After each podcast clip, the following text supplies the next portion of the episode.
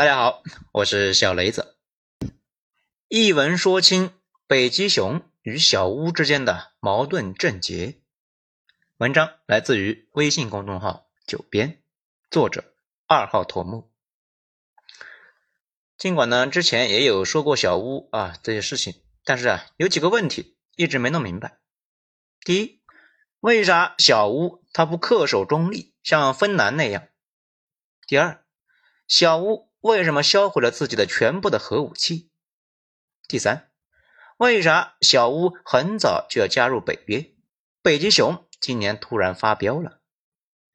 这两天呢，仔细看了一堆论文，把这些问题啊又捋了一遍，给大家来分享一下，顺便说一说我的观点。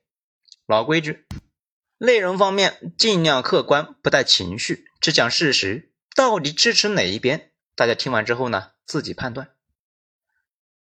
二战结束之后，全世界按照势力范围呢划分了好几个小圈子。苏联搞了一个京沪会，老欧洲就想搞了一个欧洲煤钢同盟。那个时候的煤钢和现在的芯片重要性呢差不多，所以毛主席那些年呢最关心的事情里面，那就有钢铁产量。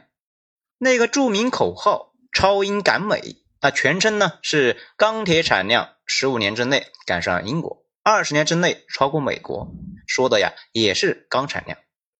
后来这个煤钢同盟慢慢就变成了欧盟联盟内部呢搞自由市场，取消了绝大部分商品的关税，整体发展的很快。欧洲尽管被打了个稀巴烂，不过呢慢慢的缓了过来。毕竟呢人死了不少，但知识都在。有了美国的发展资金，就跟一个破产老板似的，很快呀就重新发家。那个时候德国还不行，战败国，武装力量呢也很小，所以欧洲扛大梁的是法国。法国成立这些联盟的初衷呢，就是想既对抗苏联，也要对抗美国。当然了，苏联是主要矛盾，所以现在欧盟呢其实一直在跟美国啊不太对付，美国也在重点防欧盟和日本。毕竟如果有什么货币能够挑战美元，那主要还是欧元。人民币将来应该可以，现在啊规模还太小，国际结算在百分之三左右，而且呢有外汇管制，暂时不太行。不过从这段时间情况来看，人民币的避险功能明显增加，未来可期呀。冷战结束之后，苏联的小伙伴并不是直接就散了，而是呢重新成立了一个松散的联盟，叫独联体，跟苏联不一样。在苏联内部呢，加盟国得放弃大部分的权利，得听苏共中央的。这个新成立的独联体呢，恰好相反，跑到另外一个极端，对联盟内部的兄弟们基本上就没啥制约。小乌就在这个独联体里边。这个时候呢，就有一个大家熟知的事情：小乌把核弹给销毁了。那小乌的人是脑子被驴踢了吗？非要销毁核弹？难道他们不知道有了核弹就有议价权吗？啊，其实呢，踢没踢啊另说。他们当时呢也是有一个决策过程的。咱们查了一下，给大家呢汇报一下。大家听完之后来自己评价。苏联解体之后，小乌分了一百七十六枚战略导弹和一千五百枚啊核弹头，比中国的核武力量呢那强得多，全世界排名第三。小乌当时呢心里面呢是有小九九的。大家可能不知道。核武器的维护费用呢，非常非常的高。比如有些核弹是三四十年前生产的，到一九九一年已经进入了技术上极端危险状态，啊，就是简称 TED，随时可能变成另一个切尔诺贝利。问题是啊，拆除这些核弹非常费钱，小乌当时呢非常缺钱。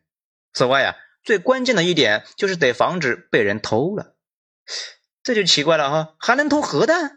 哎，没错，以色列狗大户、恐怖分子什么的啊，都想偷，而且呢，他们都愿意花大价钱来搞这个玩意儿，甚至呢，可以通过贿赂相关人员来操作，所以就得重兵把守，而且得用层层的规则设计，防止有人监守自盗，甚至美国那样的国家也会定期把核弹拉来拉去，那费用啊超级高，而且呢，已经发生过了，一九九三年十月二十日。当小屋工作人员更换切尔诺贝利核电站第三号机组的核燃料的时候，发现少了一百二十三克核燃料。一九九六年八月，俄联邦安全会议秘书的列别德曾经透露，北极熊的一些手提箱核武器被人运到了国外，现在啊还没找到。美国那边潜艇呢沉了之后，核弹也被人打劫给捞走了。尽管当时小屋内部的民族主义者们想留下一部分的核武器，啊，觉得手里边有总比没有强啊，但是小屋政府就觉得，反正这玩意也用不上。因为核弹的发射密码呢，在北极熊手里边，核弹是苏联的嘛，苏联完蛋之后就被北极熊给继承了，小屋人呢就掌控不了核弹，却要维护保养，费钱却用不了，那不如呢换点实惠。而且啊，美俄在小乌废核这个问题上面呢是高度一致的，美国主要是担心小乌把这个核弹给弄丢了，北极熊呢当然不能够允许自家门口。摆着一千五百枚核弹头啊！尽管自己手里面现在拿着密码，万一将来小乌人自己搞定了怎么办呢？所以美俄就联合呢，就对小乌施压，各种威逼利诱啊！美国呢，这一会儿说是要给钱，一会儿呢说是要将来要给经济援助。北极熊则是表示不废核就经济上制裁他。当时小乌呢依赖北极熊非常厉害。如果被制裁，本身就很穷的经济上啊，更加是雪上加霜啊。当时小乌正好是穷的不行，惹不起北极熊，这美国又开出了一个丰厚的价格，前后说呢是要给小乌补偿七亿美元，后来又给了两亿，总共是九亿。其他各国也都出了点钱，包括日本。大家担心呢，小乌留着核弹哪天弄丢了，再过段时间出现在自己的国家。这总共加起来啊差不多有十亿，而且呢，一大堆国家签字保障小乌契合之后不会被核弹攻击。当时小乌正面临经济危机，急需钱呢。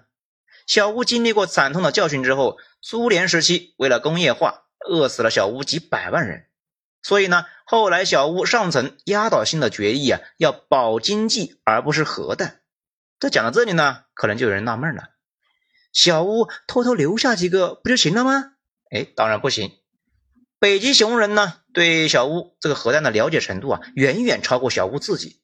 全程北极熊监督，美国拆。如果不全拆了呢，美国就不给钱。当时呢，北极熊也在拆核弹，他们也是饱受核弹维护的一个困扰。麻省理工物理学家托马斯内夫给出了一个主意，让美国把苏联的核弹头买来发电。在过去的二十年，被称为“兆吨换兆瓦”这个计划呢，将两万枚北极熊的核弹头转换为电能。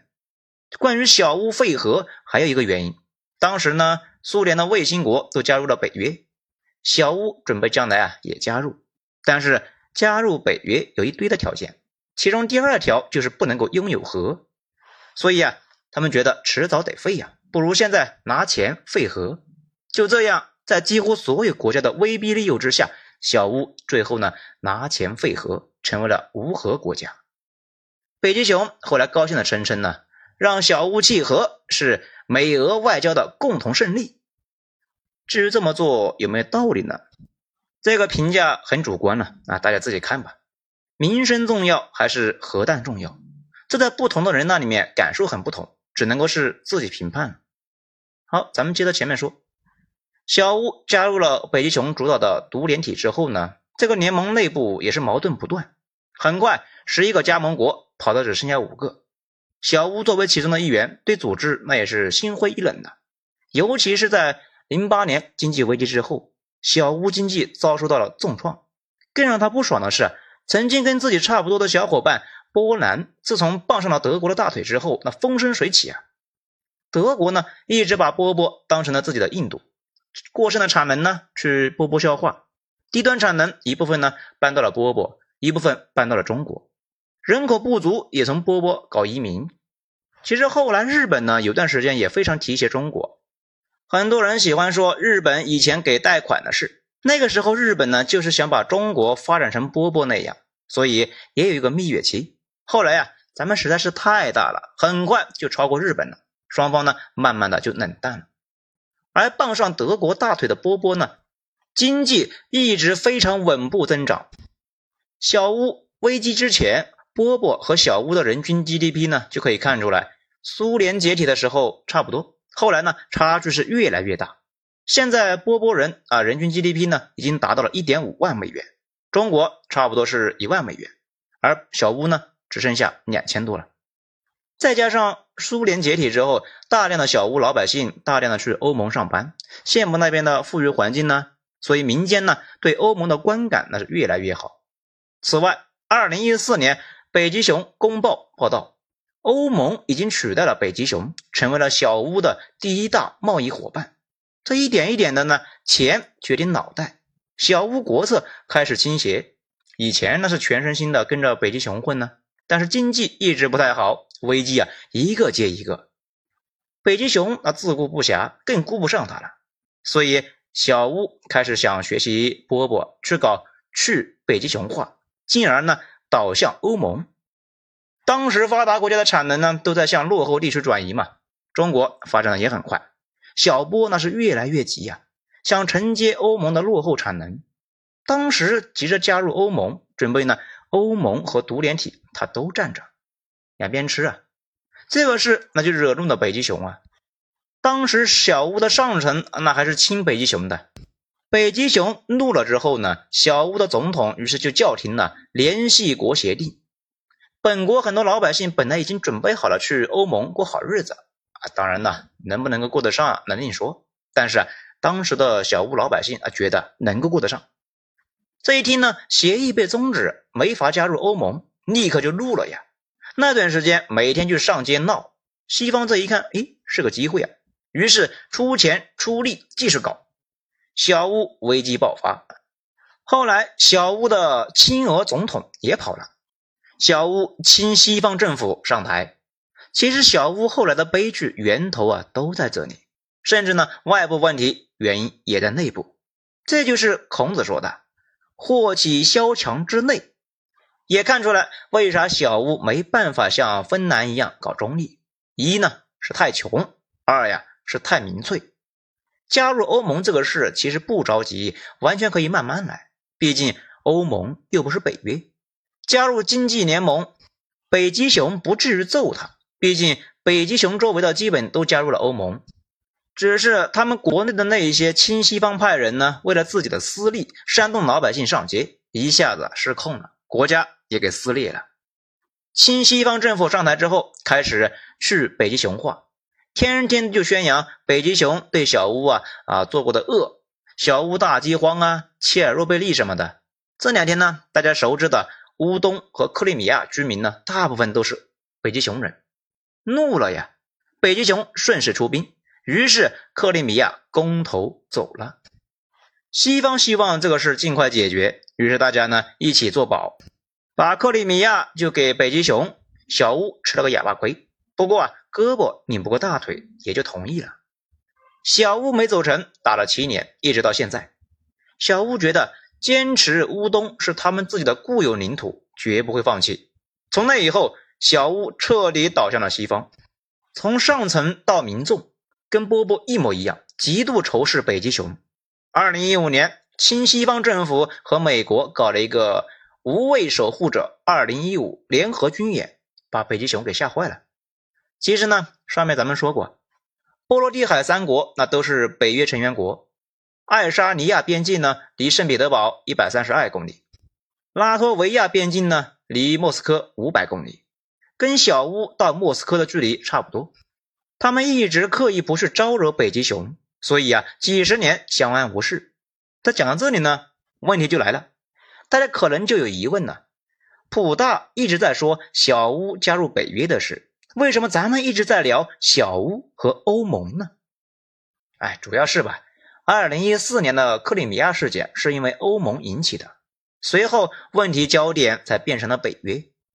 小乌从那以后基本上就变成了一个逢俄必反的国家，而且有大部队在乌东作战，他们急需得到西方的支持，所以呢，刻意倒向西方。而北约有个协议，如果成员国遭到进攻，北约得出兵出钱帮他，演员出身的总统呢，觉得哎这样挺好，如果加入北约，那就和波波一样，北极熊今后啊不敢打自己了，于是坚决要求加入北约。有意思的是，其实呢，苏联解体之后，苏联的卫星国基本上都加入了北约，除了小乌和白俄。小乌呢，并不是不想加入，而是啊一直想加入，从一九九一年就开始啊谋求加入。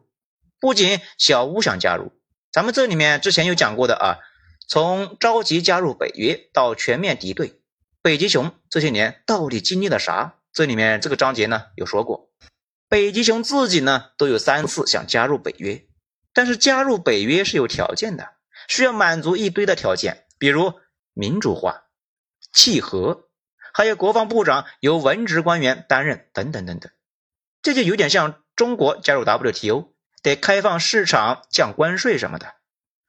北约之前给小乌呢含糊的承诺过，说满足了这些条件啊，就让他们加入。演员总统总觉得这个事情呢得尽快。二零一九年二月七日，小乌议会通过宪法呢修正案，把小乌加入欧盟和北约作为国家基本方针写入了宪法，意思就是今后要把这个事当成国策办起来。这个就把北极熊给惹急了呀，不过呢也没那么急，不然二零一九年就动手了。主要是美国也在拜登上台之后不断的招惹北极熊。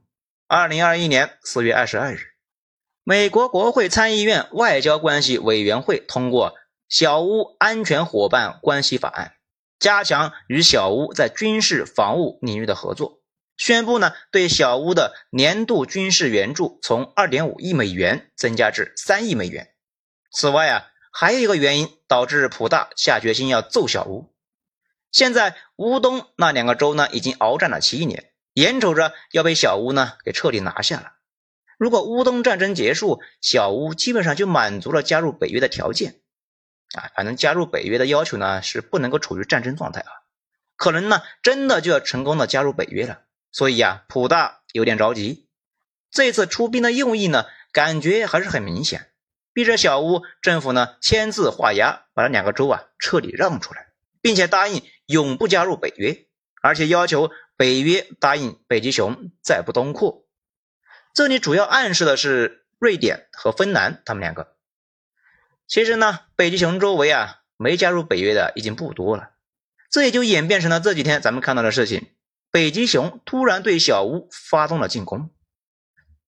讲到这里呢，咱们感觉这个事的前因后果呢，已经交代的差不多了。至于北极熊和小屋的谈判，咱们是不太看好。当然呢，咱们掌握的信息也有限，只能够靠自己的知道的来判断。现在普大要小屋不加入北约，小屋有可能同意，北约也有可能同意，因为这个事啊，本来就是八字还没一撇。但是要求小屋放弃东部两个州，这就相当于日本逼着蒋委员长承认日本占领的区域，那就是日本国土，把东北给日本。蒋委员长就算是每次战役损失几十万人，那还得去打下去。如果不打，那不但千古骂名呢，成了卖国贼汪精卫，而且合法性也没了呀。大家也不听自己的。可能有人就说，那两个州公投了，是不是跟东北不一样了呢？要知道啊，全世界几乎所有国家公投都不合法。美国最大一次战争就是因为南方州要跑路。中国弯弯呢，也是中国最麻烦的事情。那个演员现在也面临这样的困局，硬扛那是有点虚啊。但签字割让东部两个州，老百姓能够把他生吃了。现在小乌的民主主义呢情绪高涨，再加上欧美在背后打气啊，几乎不可能接受割地啊。所以，咱们觉得这个事一时半会完不了。一开始觉得小屋可能被迅速拿下了，而从这两天战果来看啊，好像小屋又能了，可能是西方先进的装备上来了。这剧情呢，有点向阿富汗战争靠拢，或者是苏芬战争。今天看到的是啊，小屋的无人机袭击了北极熊的防空系统，防空系统呢被空袭，这个是目测不是小屋的能力能搞定的。北极熊打的也是束手束脚，尽量的避开平民。估计啊是担心那种类似于死于战火的小女孩这个图片呢，在全世界霸屏。讲真的，自从有了孩子，那种画面咱们也不能看了，看了就崩溃啊。普大显然也知道老百姓的承受能力，这种套路呢，西方玩的很溜啊。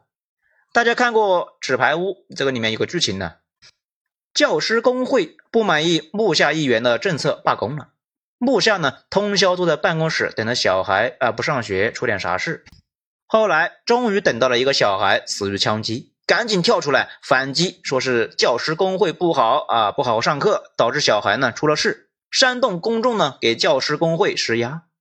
现在西方啊，估计也等这个事情。普大预判了他们的预判，不过现在的效果呢，就是战争进度极其缓慢。这个是侧面也印证了一件事情：普大并没有很多人理解的那样要彻底跟西方决裂，所以呀，才给自己的军队设置了重重限制。明显呢，就是想以战促和，而且可能一开始啊，以为这次会像二零一四年开入克里米亚一样兵不血刃。不过啊，显然低估了一件事情：乌东打了七年，小乌人早变了呀，民族意识都被打出来了。咱们估计呢，第一天发动进攻的时候，整个西方和小乌已经懵逼了，这两天已经淡定了下来。时间拖得越久，对北极熊越不利。小乌那个总统呢，作为一个演员，管理国家不咋样。这几天呢，在社交媒体上，终于是干上了老本行，俨然把自己搞成了一个英雄人物。西方已经把他呢看作是当初在烈日要塞抵抗德国入侵的比利时的国王阿贝尔。咱们的网上呢争论很厉害，不过整个推特和 Facebook 都是一边倒的给小乌打气啊，不打气的账户呢很多就被消掉了。小乌如果宣布认怂，估计啊也拉不下来脸。咱们个人而言，我能理解小乌为什么那样做。毕竟九幺八之后，东北没了，我国也是抗日风潮形成了压倒性态势，红军长征口号也是要北上抗日。小乌在克里米亚之后，一直就在秣兵立马。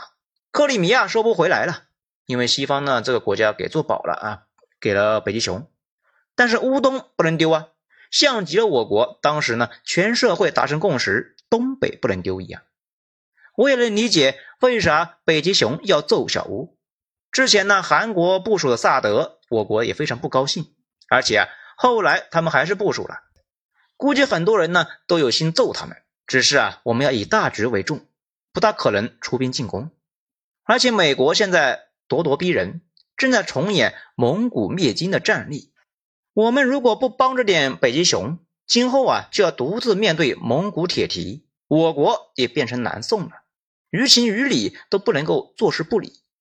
多说一句，印度也正在暗搓搓的替北极熊说话，他俩的关系呢，比我们跟北极熊的关系啊都要铁。咱们之前也说过，反正吧，还是那句话，我能理解他们两个，但是啊，对于他们两个都没法产生共情。